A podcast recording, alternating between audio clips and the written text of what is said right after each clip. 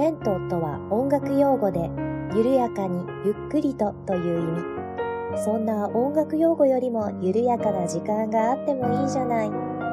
レントよりなおゆっくりと、緩やかに始まります。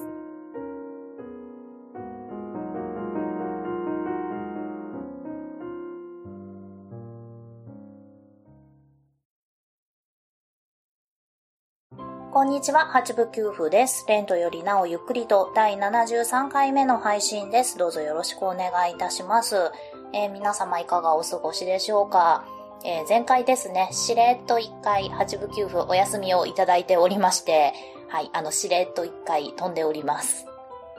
あの、全然ね、体調が悪かったとかそんなわけでは全くなくてですね、一応ちゃんと収録はしていたんですよ。ただですね、どうでもいいことを喋っておりました。そしてですね、えー、まあ、なんというか、プライベートがちょっとバタバタしておりまして、編集する時間が取れず、えー、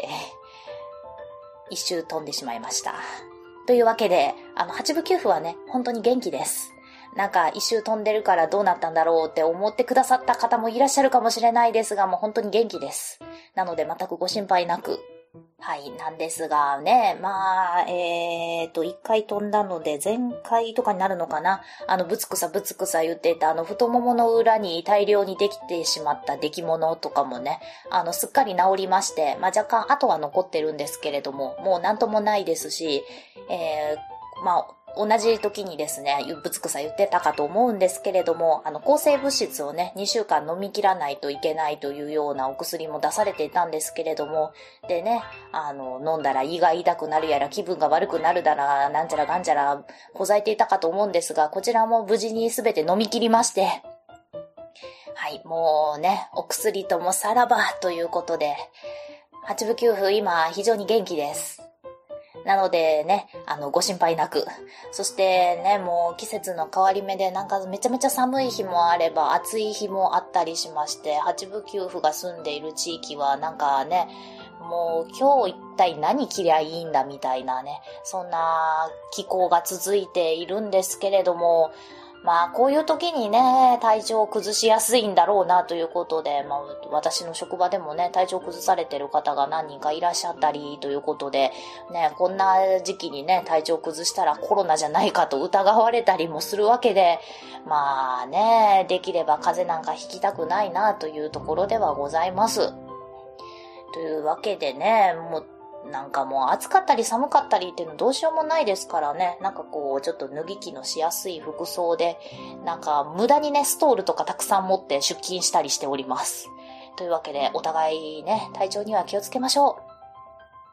というところでね、あのー、すこぶる元気ですので、はい、あの、ご心配なく、というところとですね、まあ、ツイッターやってらっしゃる方は、ひょっとしたらこちらでご心配いただいた方もいらっしゃるかもしれないんですが、あの、最近8部9分あんまりツイッターに浮上してないんですよ。というのもですね、ちょっと見るのに疲れてきてしまいまして、やっぱりこんなご時世なのでね、まあコロナがうんぬんかんぬんだとか、やっぱりこう自分でね、あの自分の命を絶ってしまう芸能人の方も多かったりだとか、あの、それからこうね、政治とかもいろいろあったりとかでね、こういろんな意見がツイッター上で飛び交っていたりしまして、あの、それは全然いいんですよ。皆さんツイッターで思われてることはどんどんあの発信していくべきだと思うんですけれども、こうね、なんかいろいろ受け止めるのがちょっとしんどくなってしまいまして、まあね、見過ごせればいいでしょうし、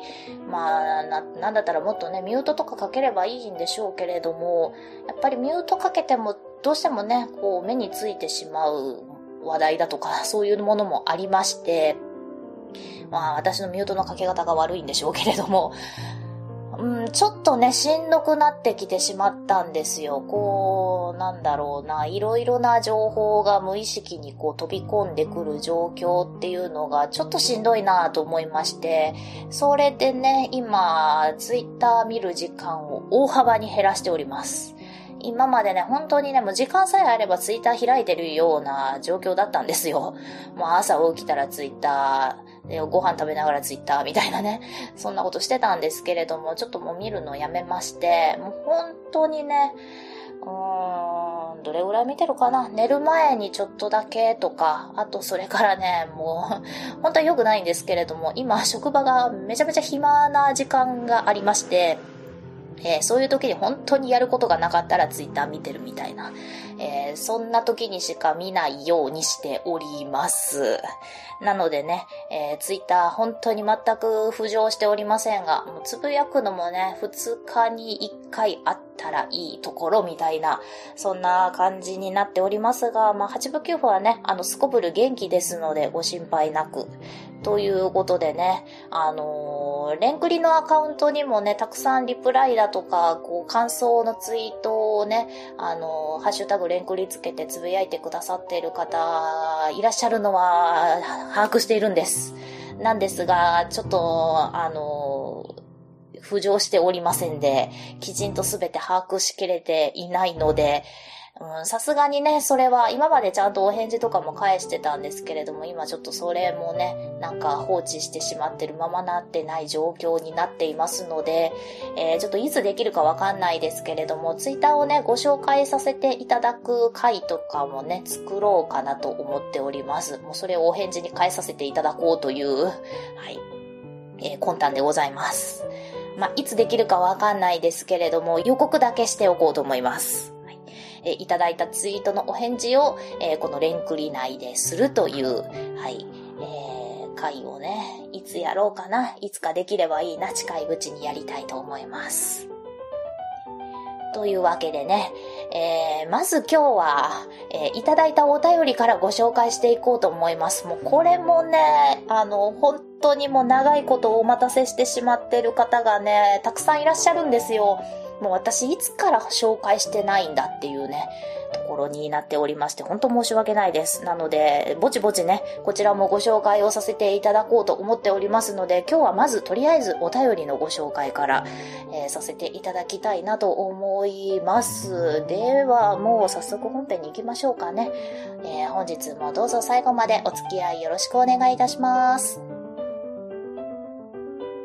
はい。では本編です。では早速ね、お便りご紹介させていただきたいなと思います。えー、こちらはね、もう本当にお待たせしてしまって申し訳ない。7月29日にいただいておりました。もうね、2ヶ月半。えー、ご紹介せずにそのままにしてしまっていたという本当に申し訳ございません。えー、お詫びの気持ちも込めてご紹介をさせていただきます。稲田隆さんからいただいております。八部九夫さんへいつも楽しく拝聴しています。愛のこもったステッカーとキーホルダー届きました。ありがとうございます。63回もお便りの紹介と鉄分濃いめの話題ありがとうございます。シナノに乗った時に酔った人多いみたいですね。昔の国鉄型の車両は自然振り子式といって、カーブの遠心力で車体が自然に傾く構造だそうです。そのため船のようにゆらゆら揺れるので酔う人が多いそうです。最近の新型車両は制御振り子式といってカーブの半径に応じて車体の傾く角度を機械装置で制御しているのです。大阪環状線の発車メロディーのお話、興味深く聞かせていただきました。弁天町の交通科学館がなくなる直前に行きました。当時も発車メロディーが流れていたような気がしますが、あまり耳に残っていません。次回大阪に行く機会があれば気をつけて聞いてみます。この夏、小学6年生の息子と二人旅に出る予定です。当初の予定では京都の田舎と広島県の田舎のいとこの家に2泊ずつはしごをする旅のはずでしたが、コロナ禍の影響で断念。ホテルを予約して米子、京都、広島と3泊4日の旅を計画しました。京都では交通博物館、広島では平和公園を見学する予定です。JR 西日本の株主優待券を活用して、山陰本線の綾良から山陰本線を北上して京都へ、京都から東海道本線、新大阪から山陽新幹線で小倉までの片道切符の旅です。株主優待券を使うと、この片道区間の乗車券と特急券が半額になります。京都から新大阪、注意、この区間の新幹線は JR 東海などで乗れません。までははるかに乗る計画を立てていましたが、運休。その代わりその区間はなんとスーパーハクトになりました。61回目の放送でスーパーハクトのエピソードを紹介していたので乗ってみたいなぁと思っていたのがまさかの形で実現しました。30分くらいスーパーハクトの車両を楽しんできます。放送に間に合うかどうかわかりませんが、2018年の旅の記録、即青梅川駅に折尾から列車で行ってきた2018年青春18切符の旅を電子書籍で出版しました。夏の旅の期間中に重なるように8月8日16日から12日の15時59分までの期間、無料で読めるようにしました。この機会に読んでくだされば幸いです。無料期間に間に合わなくても読み放題プランの方は読めるようになっています。中学生になると JR の運賃料金は大人と同額になってしまいます。半額最後の旅を楽しんできます。といただいておりました。ありがとうございます。そしてご紹介がめちゃめちゃ遅くなってしまって本当に申し訳ございません。はい。というわけで、えー、この夏、えー、お子さんと、えー、二人で旅に行かれてきたということですが、またまたぜひぜひ、あの、感想をね、聞かせていただきたいなと思います。はい。では、お便りからちょっとずつ話題拾っていこうと思います。はい。えー、特急シナノの話ですね。えー、いつだったか私がお話ししていたやつですね。あの、酔う人多いらしいです。これ本当に。えー、自然振り子式っていうね、あのこう山道のカーブでもこう速く走れるように車体を揺らしながら走るっていう仕組みなんですよね。これ簡単に言うと。なので、めちゃめちゃ揺れるんですよ。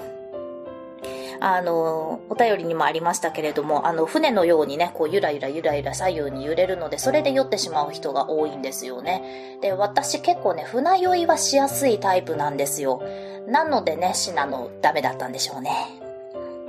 はい、まあでもね、酔う人は私だけじゃないということで ちょっと安心です。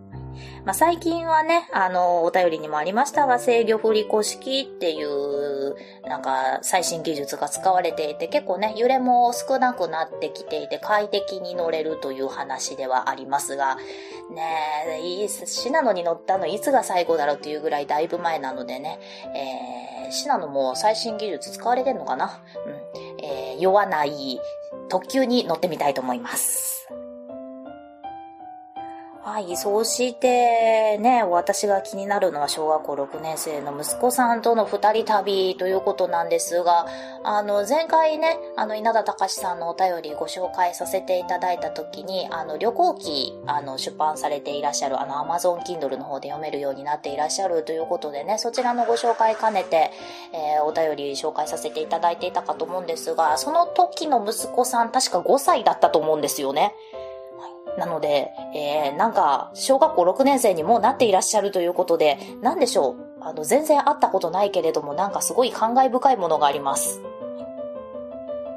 まあね、5歳だった男の子が小学校6年生12歳になってるとなると、なんでしょうね？やっぱりこう景色の見方だとか感じ方なんかも違うでしょうし、お子さんにもなんかいろいろ感想を聞いてみたいですね。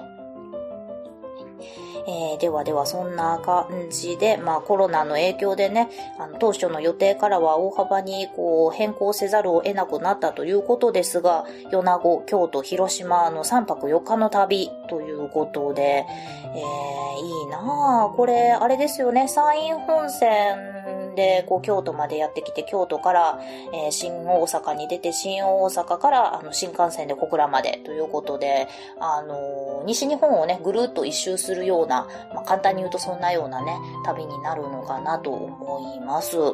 そしてね、お便りにもありましたけれども、えー、そうなんですよ。あのー、在来線はね、大丈夫なんですけれども、新幹線だと、あの、京都から新大阪の間って、これ JR 東海になっちゃって、JR 西日本の管轄じゃないんですよね。あの、新大阪から向こうはね、もう JR 東海の管轄なんですよ。なのでね、ここがね、微妙にややこしいところなんですよね。あの、博多とかからあの、新幹線に乗ると、あの、東京まで行く新幹線と新大阪で止まっちゃう新幹線と2種類あると思うんですよ。あの、九州新幹線なんか新大阪で多分折り返しですよね。あと、光とか小玉とかその辺も、あの、新大阪止まりの電車多い、多いというか、新大阪止まりばっかりじゃないかなと思うんですけれども、それはね、まあ、あの、JR 西日本と JR 東海が乗り入れしているかどうかっていうところなんですよね。なので、乗り入れしていない車両は、新大阪で折り返してしまうということでね、えー、もうね、在来線でもそんな時間かかるような区間じゃないんですけどね、新大阪から京都って30分かかんないんじゃないかな。うん。新快速とか乗ったら本当ものの10十何分とかで着いちゃうような距離だと思うんですけれども、十何分ってことはないか。うん。うん、まあでもそれぐらいね、近い距離ではあるんですけれども、あの、新幹線で行こうと思うとちょっとめんどくさいというね。はい。えー、まあそんなところで、えー、新幹線に乗れないので、その代わりに乗ろうとされていたのが特急はるか。ということで、まあこちらがね、運休しているということで、私知らなかったんですけど、はるか運休してたのか？というね、このお便りで知るというところなんですが、あの、ご存知ない方のためにちょっと解説しますと、はるかっていう電車は、えー、京都駅から関西国際空港を結ぶ特急なんですね。で、私ね、実はもう一つ馴染みがないんですよ。なぜかというと、えー、はるかは京都駅を出て新大阪を経由してそのまま関西国際空港の方に行ってしまうんです。あの、大阪駅を経由しないんですよ。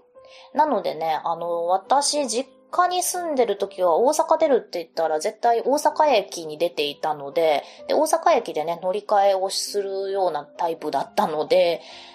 はるかはね、いまいちちょっと、あの、薄いんですよ、印象が。まあ乗ってみたい車両ではあるんですけれどもね、えー、まあそんなところで、えー、はるかに乗られるという予定を立てていらっしゃったそうですが、やっぱりあれですかね、飛行機の便減ってるからはるかも運休しちゃったんでしょうかね。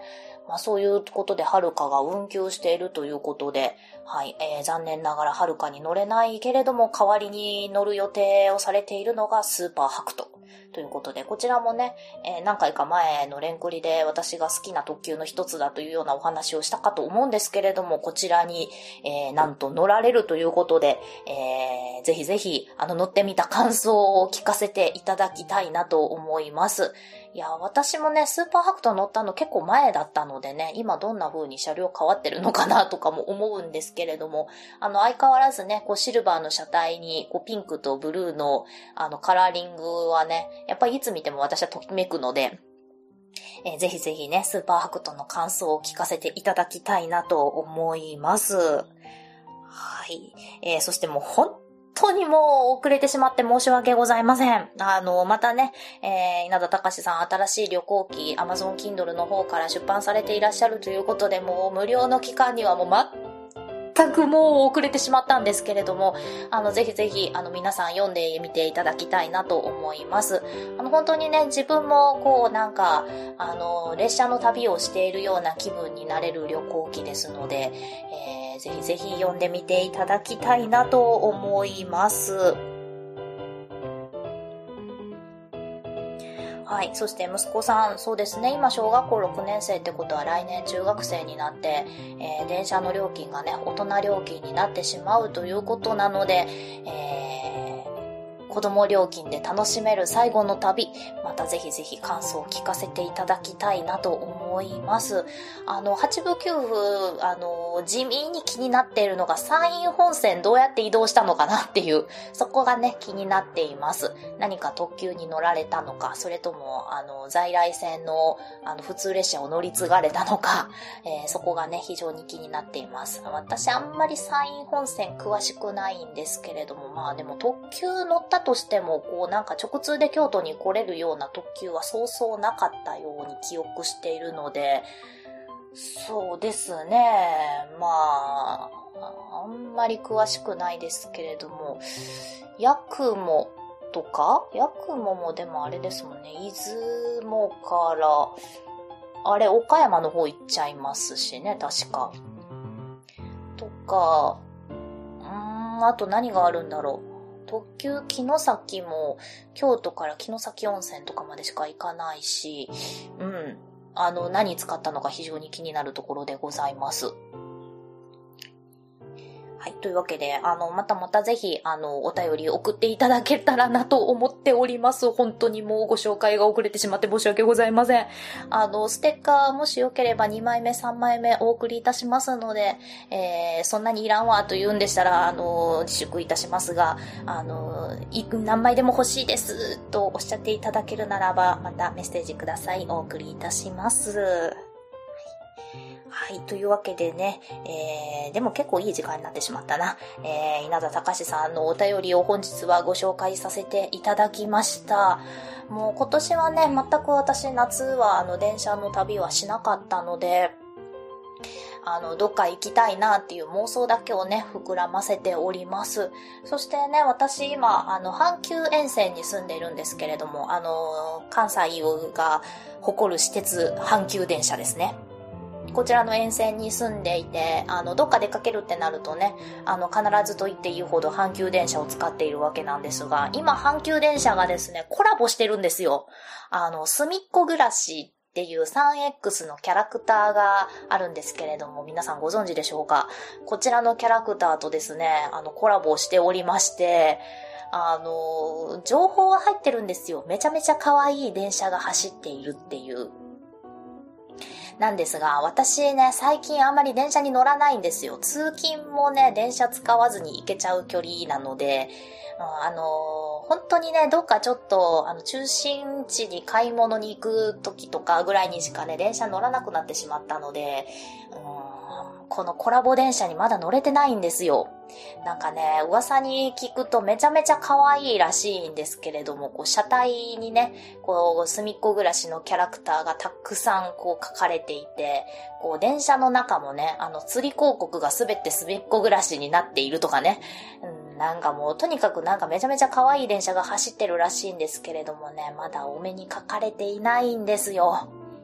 そしてね、こう、すみっこ暮らしと阪急電車がコラボしたグッズなんかもね、たくさん出ているんですが、こちらもね、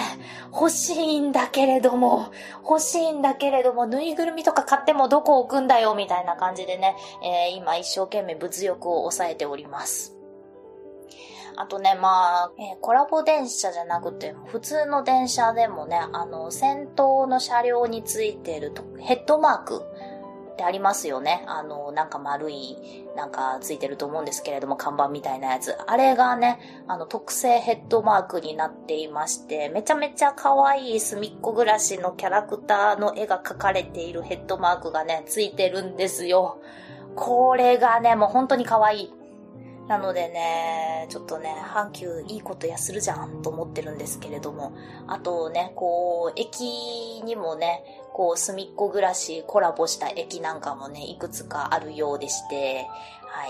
い。いやー、阪急やるじゃん と思っております。まあ、阪急電車って結構ね、いろんなキャラクターとコラボしていまして、リラクマとコラボしていたりもしましたし、なんか毎年何かとコラボしてるようなイメージあるんですけれども、まあなんかこういうね、あの、人気のキャラクターとコラボをするというのもこう、なんか、一つの楽しみですよね。まあ私、もともとね、阪急電車自体が結構好きなので、あの、これも何回か前にも言ってるかと思いますが、あの車体の色とかね、あのシートのこの手触りとかね、なんか雰囲気が非常に好きなので、いやなんか、さらにこう、お気に入りのキャラクターとコラボしてくれるとね、非常にちょっとテンションが上がったりもしています。というわけで、うーん、あの、コラボ期間はまだだいぶあるようなので、その間にね、すみっこ暮らし号に乗りたいなというふうには思っております。またね、乗れたらレポートしたいなと思います。結構ね、今まであんまり阪急電車乗ってなくても、こう偶然コラボ号乗れたりとかしてたんですけどね、あの、なんだっけ、熊の学校のジャッキーのコラボ号とか乗れてたんですけどね、リラックマ号も乗った覚えあるし、うん、まだ隅っこ暮らし号にはお目にかかれておりません。はい。ではでは、というところで、今日はこの辺で終わっておきたいなと思います。では最後までお聴きいただきましてありがとうございました。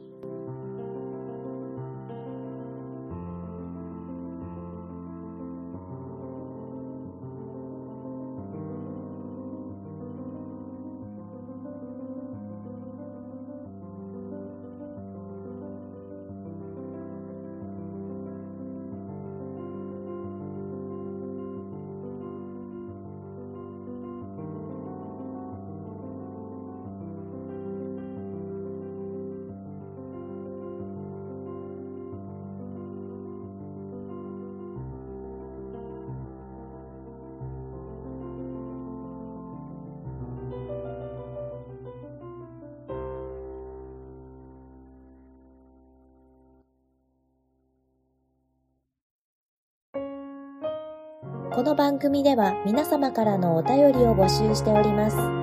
メールアドレスは、レントゆっくり、アットマーク、gmail.com、lento.yukkuri、アットマーク、gmail.com です。ツイッターは、アットマーク、レンクリでやっております。ハッシュタグは、ハッシュタグ、レンクリ。レンはカタカナ、クリはひらがなです。お便り、ツイート、DM などをいただけると、八部九夫は小躍りをして喜びます。どうぞよろしくお願いいたします。では、次回またお会いしましょう。ごきげんよう。